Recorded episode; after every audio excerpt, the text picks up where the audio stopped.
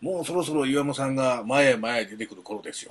いやいや、一個引いたところ評価されてますから、僕、ファンダンゴでは。いやいやいや、これは前に前に出てきてもらってなんぼやと思ってるもの。そうですねうん。駒大なんですけどう、ん。あの、まあ、今年三冠がかかってるって先ほどからおっしゃってるんですけど、うん。実は個人三冠がかかってる選手が今大会二人いて、はい。両方駒大なんですよ。うん個人三冠というのは、まあ、いわゆる出雲と全日本駅伝の区間賞。を取ってて、箱根で取れば、1年間すべて区間賞っていう選手がいまして、それがあの、中村翔吾君と村山君と。中村翔吾ってこれあの、早稲田の野球部の新キャプテンも中村翔吾なんですけど、まあ、全然あの、名前の文字が違うんですけど、はいはいこの中村君も相当いい走りします。いいですね2回レース見てますけどう、ん。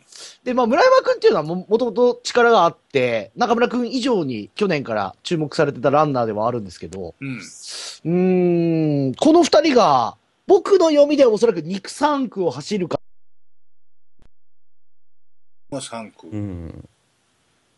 僕、村山くん2区で行くかなと思うんですけどね、今年。まあ、これは個人の、まだまだこれから1ヶ月間ありますから、まあ、いろんな発想あるでしょうけど、去年は山だったんですよね。村山くんが。うん、そうですね、そうですね僕はいはい。ね。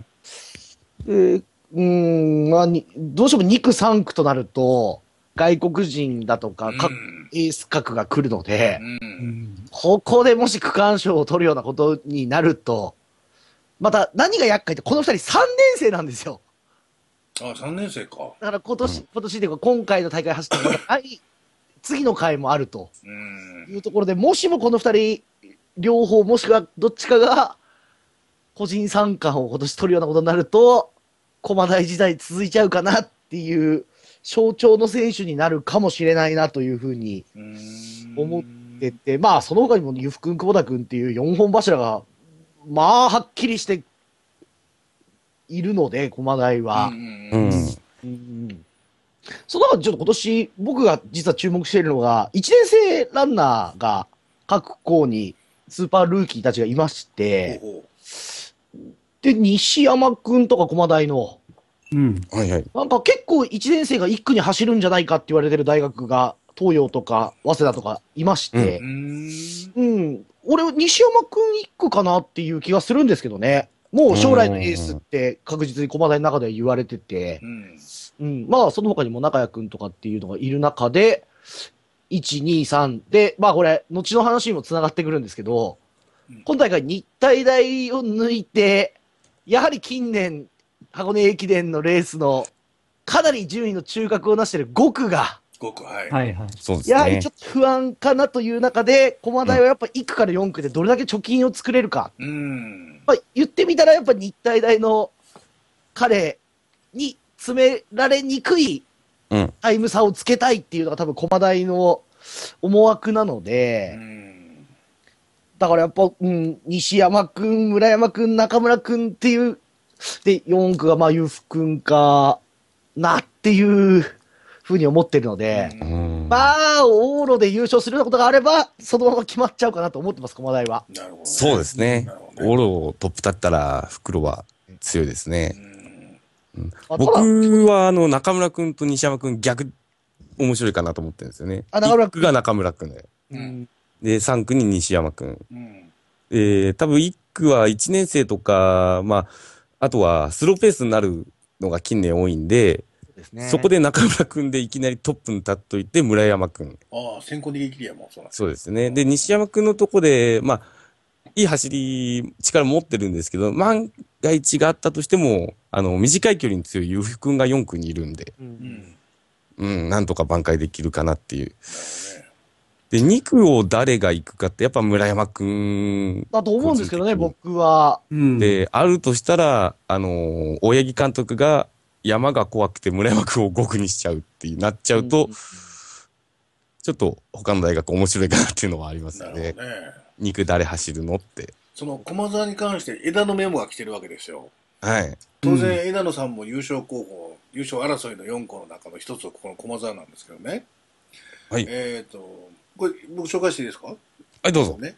えー、とまず駒澤に関しては選手層がもう極厚ととにかくねいい選手が多いということと前評判が高くとも1区2区で出遅れて優勝圏内から早々に脱落することが近年多いので1区2区の選手起用が鍵じゃないかと。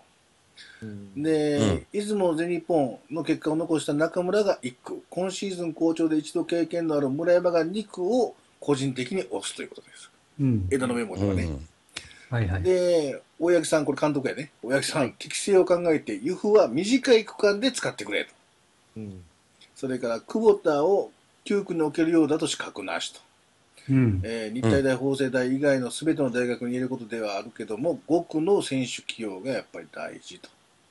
そうですね。いうことが枝のメモで届いております。うん。うんゆふくんって1メーター、あ、1万メーターももう27分台に入りそうなスコアなんですよね、確か。そうですね28分2秒が確か2秒ベストで、はいで、この子がすごいのは、全日本駅伝ですか？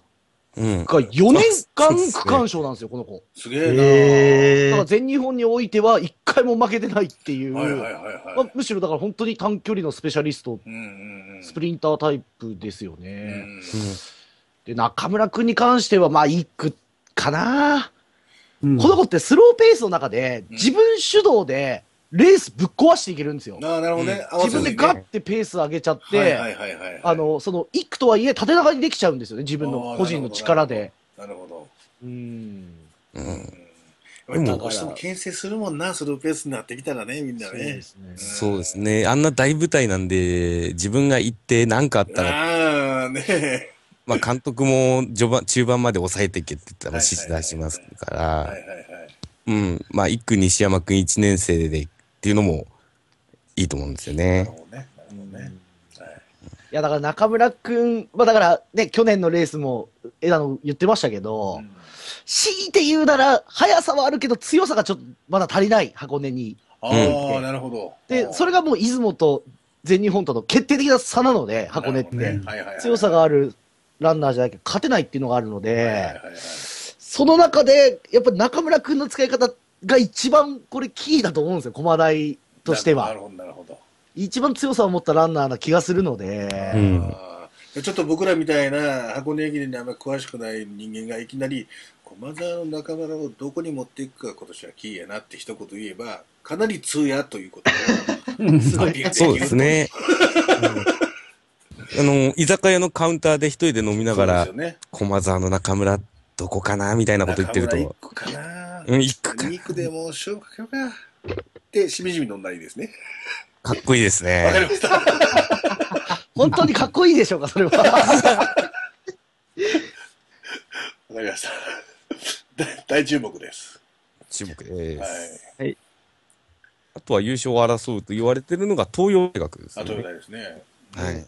まあ、なんといっても、設楽兄弟。さあ兄弟はいあのー注目の双子ですね。はいはいツインズあとは、あのー年子なんですけど、服部優馬と服部弾馬の。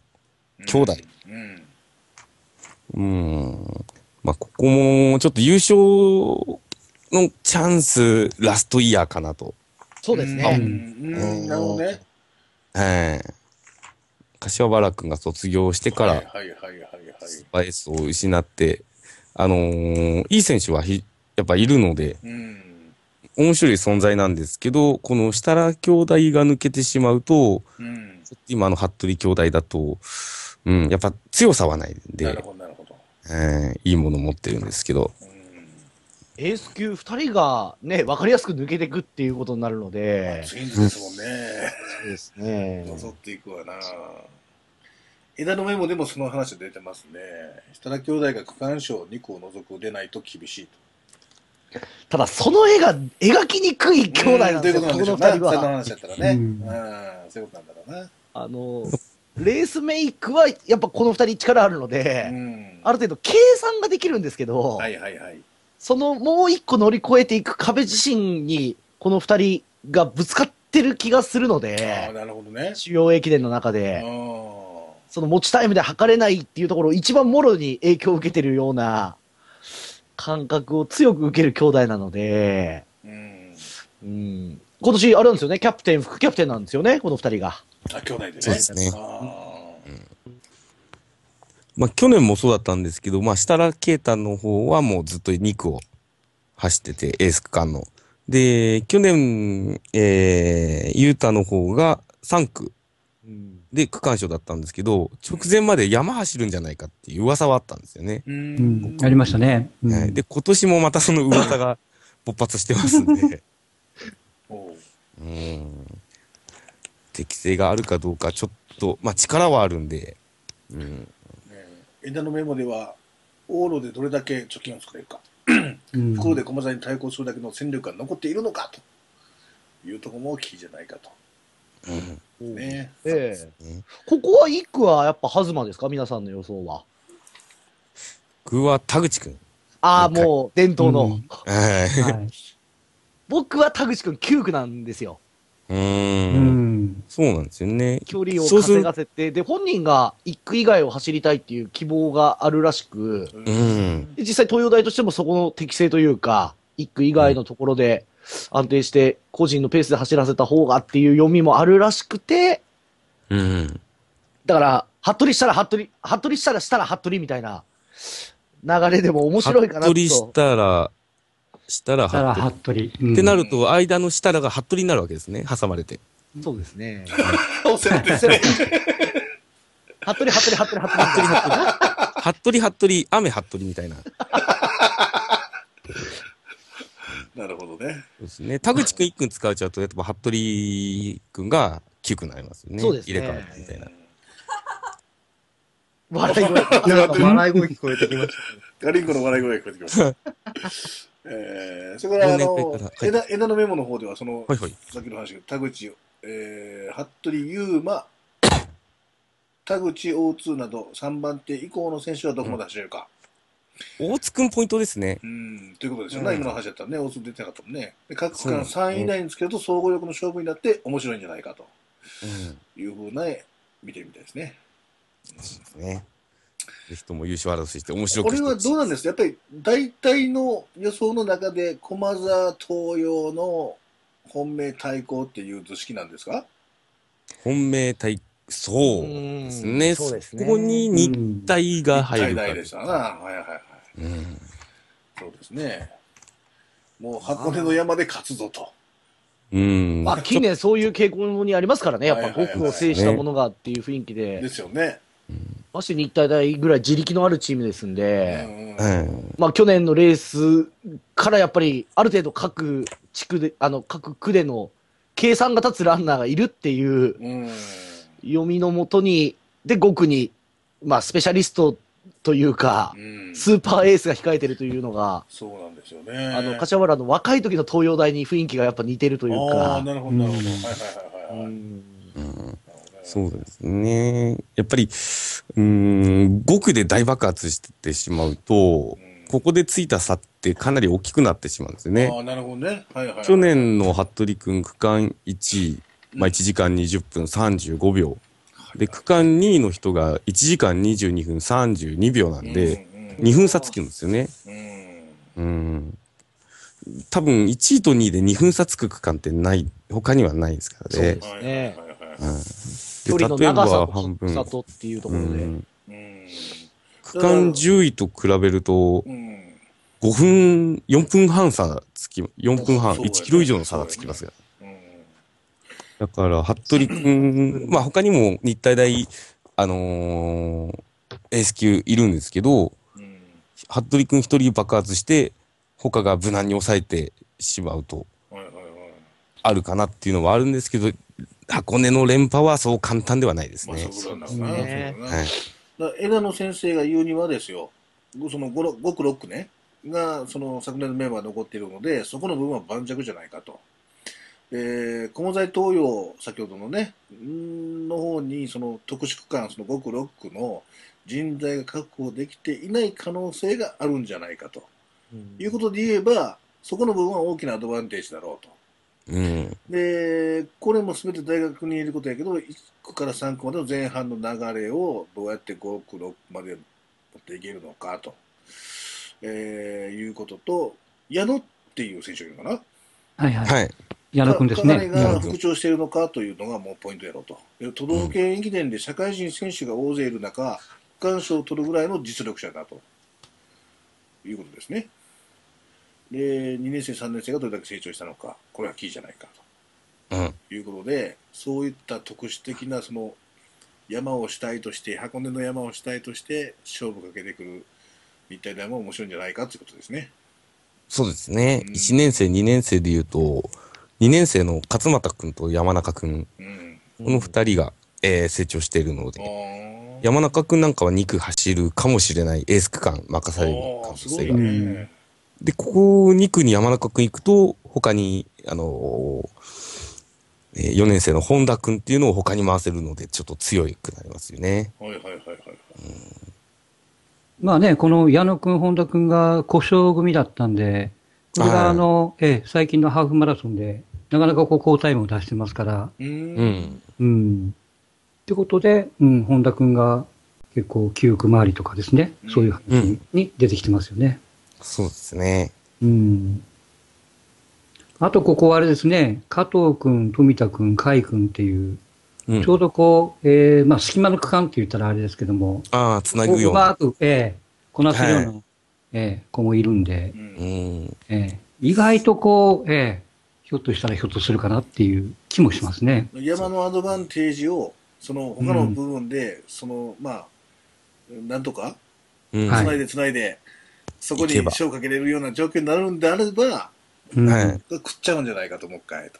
うんまあ、。難しいやろうけど、連覇はということですね。ええね。うん。これはでも、こういう、尖った感じのがあるチームが一個あると面白いよね。う。うんん、山手強いぞっていうのがね。てか、その尖った部分だけで三強と呼ばれる存在ですからうん、ねそ。ういうことですな。改めて箱根レースの得意性を表してますよね、これはそうそ。うでしょうね。そうでしょうね。本番のレースでどうなるかわからないですけど。うん。うん。優勝争いするって言われてるのがそのくらいで、そこに早稲田が入ってくるか。ど。早稲田、はい。はい。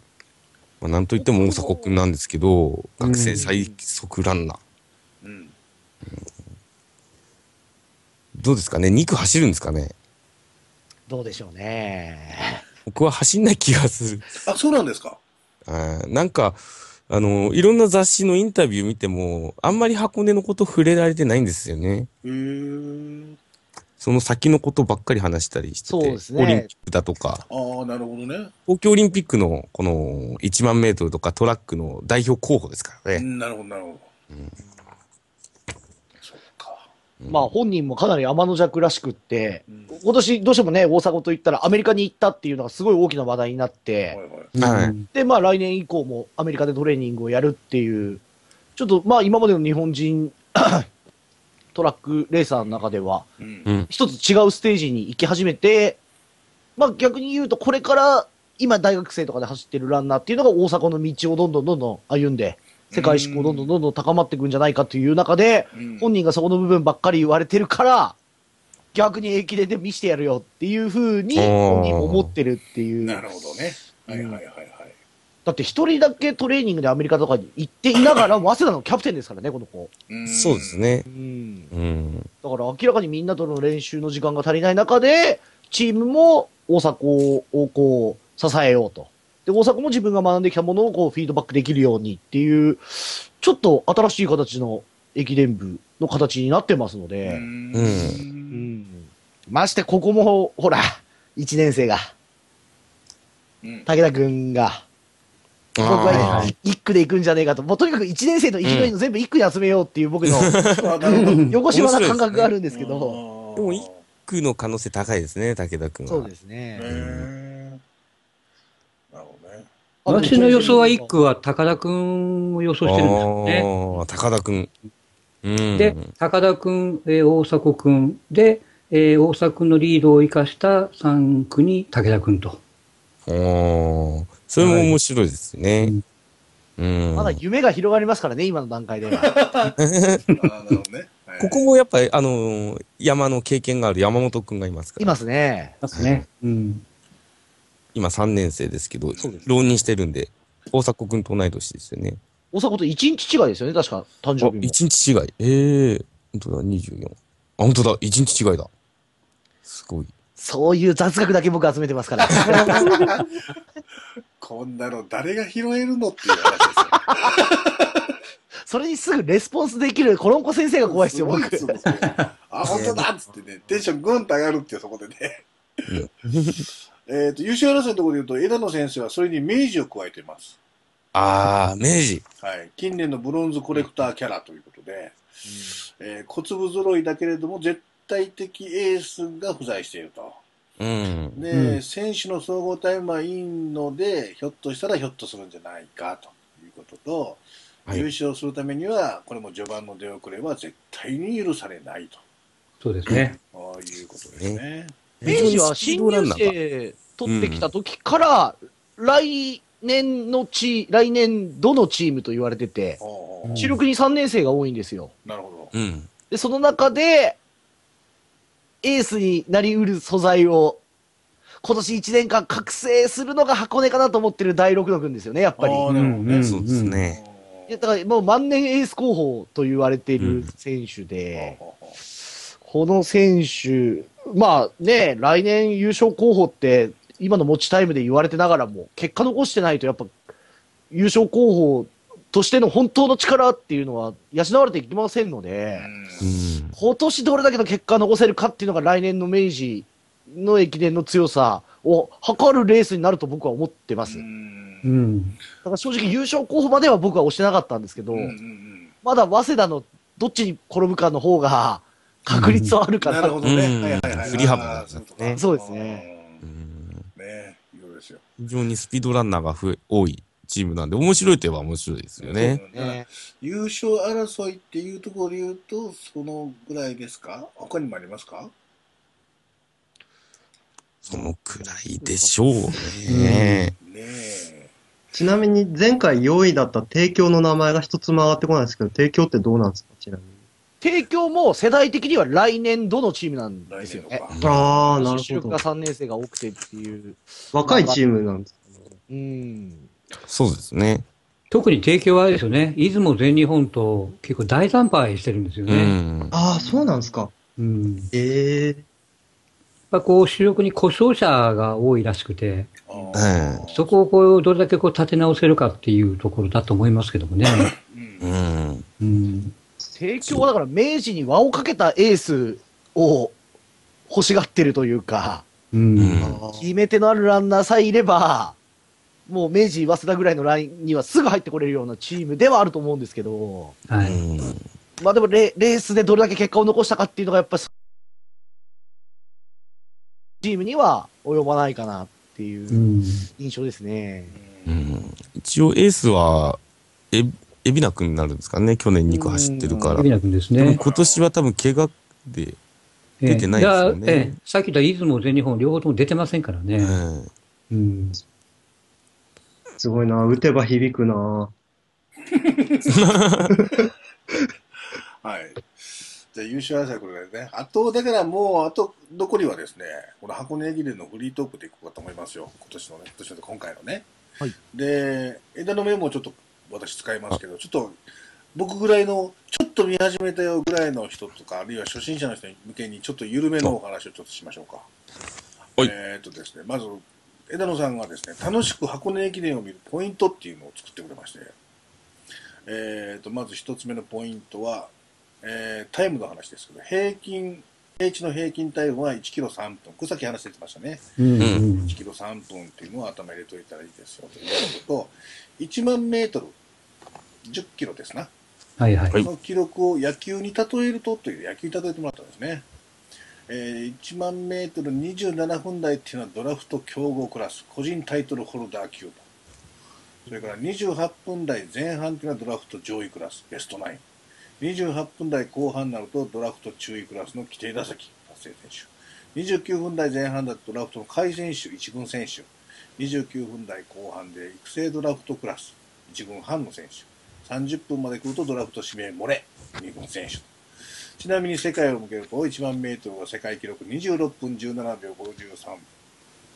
えー日本記録で27分53、あ35秒09、高岡？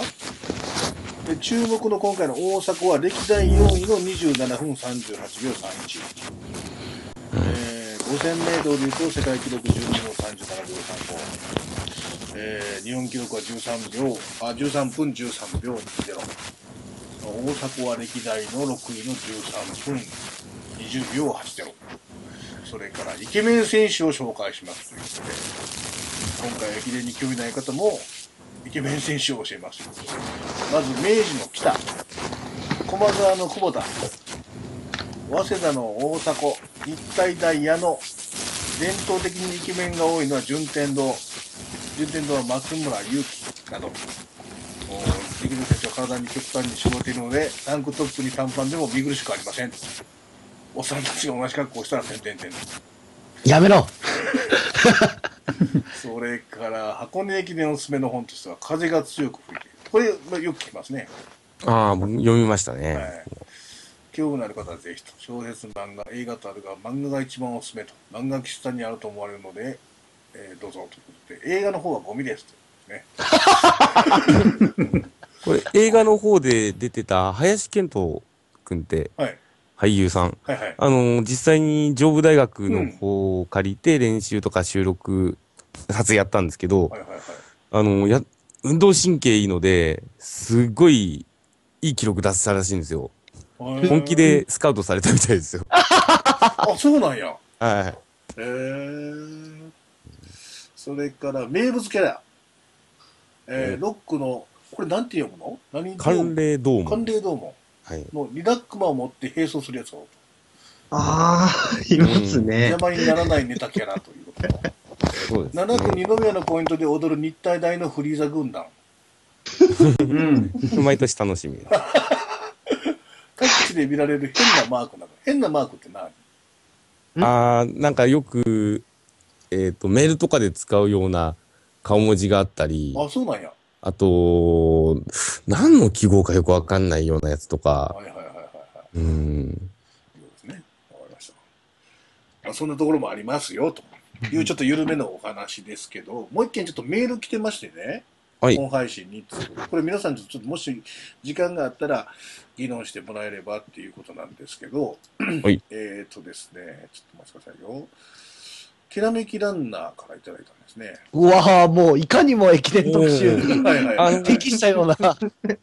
えー紹介します。ファミリーの皆さんこんばんはと。いつも楽しいお話聞かせていただきありがとうございます。ピンネーム、キラネキランナーですと。で、本日のテーマ、箱根駅伝について一言ということなんですが、優勝予想としては、キラメキランナーのね、えー本命東洋大。もう銀メダルはいらないと。そうですね。服部したらブラザーズの安定感。ね。で対抗に早稲田。えー渡辺監督就任10年目、何としても勝ちたいはずと。でダークホースに明治大学。青山学院。そろそろ三強の牙城を崩す元気のある学校に出てきてほしいとね。で、えー、っとですね、あポイントとして、えーその1、駒澤大学。優勝する力は十分あるはずだが、三冠の壁は厚い。あれあれ、その2、去年の覇者、日体大連覇はなさそう。えー余談ですが、母の、あ私の母校もこの中にありますと。頑張っていただきたいと。勝ち負けに関係なく、どの学校も途中棄権や怪我などせず、ベストを尽くしてほしいと。そうですね。で、箱根駅伝のシステムについて一言ということで。でできれば関東だけでなく、全国の学校に出場の門戸を開いていただければ、うん地方在住の人間としては思うのですか？ということなんですね。それは毎年思いますね。そうですね。うん主催者、主催者、スポンサー、お金など、お大人の事情があるんでしょうけども、このあたりについて、コロンコさん、岩城さんと出演の皆さんはどういうご意見でしょうかということこなんですね。れはどうしても主催が関東の学生陸上連盟そうですよね。うん。で学生が関東にいる学生が母体あの中心になって動いてるので、はいはい。そこをクリアしないとちょっと難しいんでしょうな。そうですね。他の同じ二つは全国出れるんですよね、出雲と全日本はね。あ出れます。ああ、うんそうだよね。はい。だから、だから関東の学校しか3連覇というか、三冠達成できないんですよね、物理的に。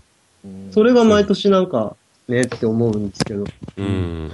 まあ、あとちょっあのラグビーとかにも似てうて、んはいはいもはや箱根があるから関東の大学を志望するっていう流れになってきちゃってますからね。そうですよあーね。みんな昔だからね京産大とか福岡大とかっていうのも、うん。三大レース勝った経験はあるんだけど、はいはいそうはい。はいはいうんそうやんな。そう、そうなるわな。こうんうん。こだけそこで、そこであの、よく言われるのがあるんですよ。全日本学生、まあ、駅伝があってですね、うん。そこで優勝したチームは今年もそうだったんですけどう、ん。うんあの、監督の胴上げってしないんですよ。あ、今年しなかった優勝したのにですね。はい。それ、それは、あの、まあ、あの、駒大だった、駒大だったんですけども、今年はね。い。うん。えー三冠を取りたいんで、そこで胴上げをしちゃうと終わってしまうから、彼らは箱根駅伝を勝って、そこで監督を胴上げしたいということで、お辞儀だけで済ましたっていうことがあってですね。なるほど。まあ、それもこう、見る人から言えば、こう、ちょっとこう、一悶着あったようなところも実際あるんですね。ああ、なるほどね。そうですようんね。なるほどね。うん。うん。まあね。うん。だから、いやほんまあ、そうしてくれると楽しいで、僕、僕はもうこのシステムの話でもう一つ言うと、女子の区間ってできませんかっていう話ですよ。うん。女子駅伝。で女子駅伝じゃなくて、あれ、あ女子駅伝じゃなくて。大変やけど、そのはい。10区の中で一つなんか女子の区間二つでもいいけど、あったら、もうちょっと、なんか、様子も変わってくるんかなと思うけど、その辺はあんまり邪道ですか？